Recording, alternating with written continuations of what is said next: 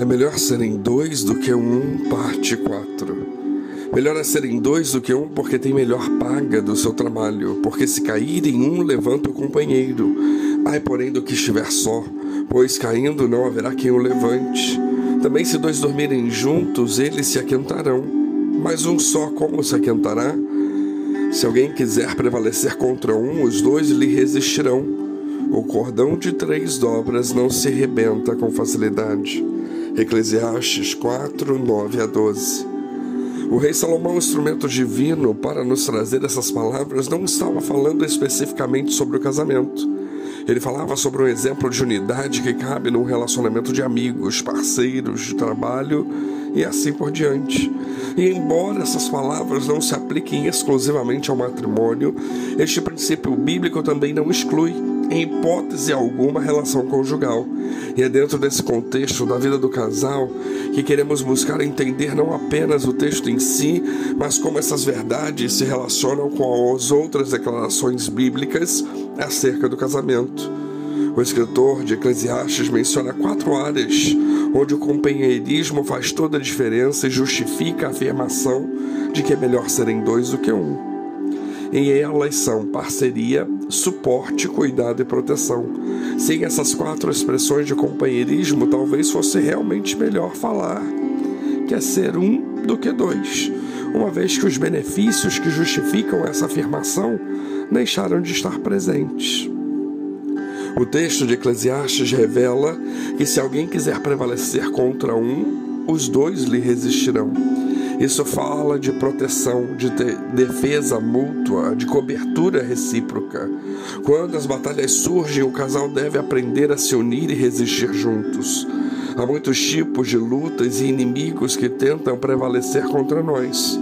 Uma delas é a batalha que continuamente é travada no reino espiritual contra todos cristão e, consequentemente, contra o matrimônio. Vemos isso em Efésios 6, do 11 ao 13.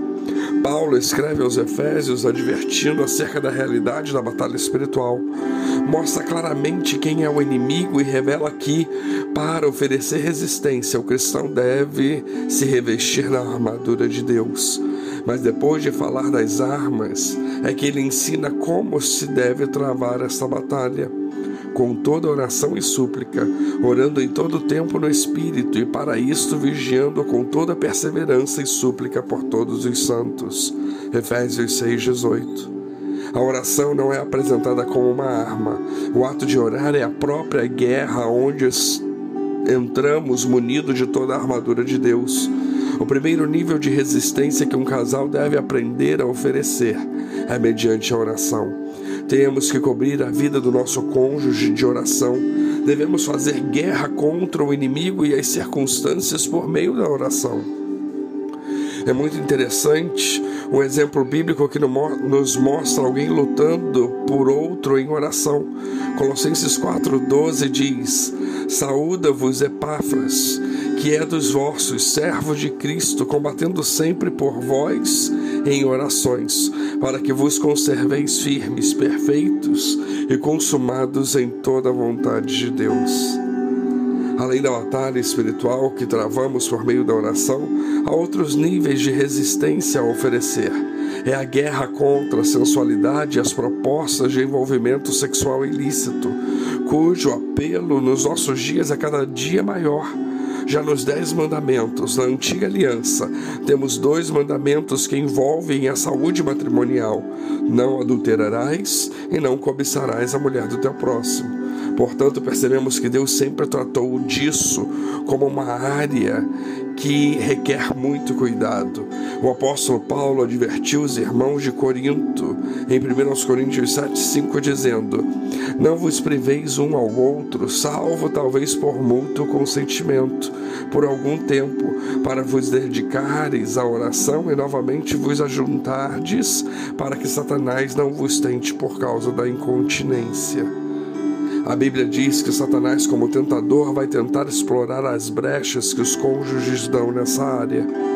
Precisamos reconhecer, porém, que essa batalha não se trava somente com oração e que o tipo de resistência que o casal deve oferecer contra os ataques sexuais envolve cuidar e suprir as necessidades físicas um do outro. Um cônjuge suprido emocionalmente e sexualmente não estará exposto a esse tipo de ataque como aquele que tem sido negligenciado nessa área. Há uma declaração no livro de Provérbios, no capítulo 27, verso 7, que nos mostra isso. A alma farta pisa o favo de mel, mas a alma faminta todo amargo é doce. O casal deve lutar junto e não um contra o outro. Talvez um dos tipos de defesa que deva ser praticado pelo marido e mulher seja o de proteger ao cônjuge de si mesmo. Muitas vezes existem ataques verbais e emocionais que ferem profundamente ao cônjuge e ainda entristecem ao Espírito Santo. O matrimônio é o mais profundo laço de relacionamento. Supera os dos filhos com seus pais. Por isso o homem deixa pai e mãe para se unir à sua mulher, conforme Gênesis 2:24. E nesse nível de relacionamento, a cobertura recíproca é importantíssima. Nunca descobramos nosso cônjuge a quem quer que seja. Não exponhamos as fraquezas dele. Não o critiquemos em público. Protejamos nosso cônjuge de ser ferido emocionalmente. Assim, poderemos afirmar com toda clareza que é melhor serem dois do que um. Que Deus nos abençoe.